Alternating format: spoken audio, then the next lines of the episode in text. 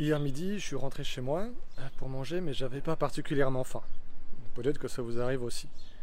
Par contre, quand j'ai poussé la porte, là, tout d'un coup, j'ai senti l'odeur des, des, enchiladas que ma femme avait préparées. Et tout d'un coup, j'ai eu super faim. Pour ça, j'avais faim. Je me suis rué dessus, j'en ai avalé deux grandes, et franchement, je pense que j'aurais pu continuer, mais je me suis retenu d'une part pour pas faire une indigestion, et puis aussi euh, pour en garder encore pour aujourd'hui ça peut arriver parfois qu'on ait comme ça faim ou soif de quelque chose de très précis. Et pour nous, il n'y a pas de compromis alors. C'est ça ou rien. Que ce soit des enchiladas, que ce soit un bon steak ou une salade, euh, que ce soit un coca ou une bière, c'est ça qu'on veut et rien d'autre. Et puis ça m'a donc fait repenser euh, à la quatrième béatitude. Jésus il dit ceci. Il dit Heureux ceux qui ont faim et soif de justice, car ils seront rassasiés. Après la troisième béatitude qu'on a vue dans l'épisode précédent, on pouvait peut-être avoir cette impression qu'au chrétien, à celui qui suit euh, Jésus, il y a cette promesse qui est faite qu'il aura des, bénédictions, enfin qu'il aura des, avantages terrestres, que ce soit euh, en argent, que ce soit en, possession, et puis qu'il est invité à désirer ces choses-là. Mais si on découvre que ce que nous sommes invités à, désirer du plus profond de notre être, c'est d'un autre ordre. C'est la justice, c'est le royaume de Dieu. Je lis euh, un petit peu plus loin dans le Serment sur la montagne, au chapitre 6, Jésus il dit ceci. Ne vous inquiétez donc pas en disant Mais que mangerons-nous ou que boirons-nous ou de quoi serons-nous vêtus car cela ce sont les païens qui le recherchent. Or votre Père céleste sait que vous en avez besoin. Cherchez premièrement son royaume et sa justice, et tout cela vous sera donné par-dessus. Dans la Bible, on découvre qu'il y a trois dimensions à la justice. La première dimension, c'est une dimension que je dis, que j'appelle légale.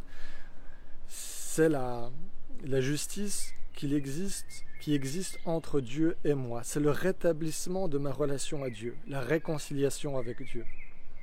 La deuxième dimension, c'est sa dimension morale. Savoir en moi d'avoir un cœur, un esprit qui est habité par la justice, avoir un caractère juste. Et puis, troisièmement, c'est la dimension sociale. C'est pas uniquement une affaire personnelle, interne, c'est pas uniquement une affaire entre Dieu et moi, c'est aussi quelque chose qui rayonne euh, dans la société civile aussi, dans les tribunaux, dans nos foyers, dans nos relations, dans nos entreprises, dans notre manière de faire du commerce, d'être les uns avec les autres. Oui, vivre avec le Christ, c'est aussi être affamé, assoiffé de justice, de choses justes, et pas uniquement de regarder en arrière sur euh, mes fautes passées, mais désirer la justice dans ces trois dimensions. Avec la première béatitude, nous sommes devenus pauvres en esprit.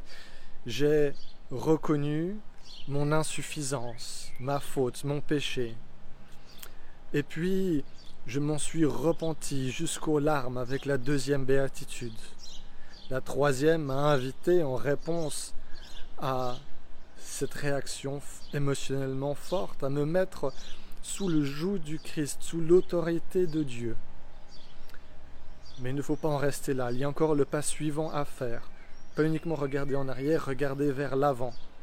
Et puis avoir être habité par cette faim, cette soif de justice on peut la satisfaire temporairement, comme n'importe quelle faim et n'importe quelle soif d'ailleurs. Mais on découvre qu'elle va revenir sans cesse, encore et encore. Mais il y a cette promesse qui nous est faite.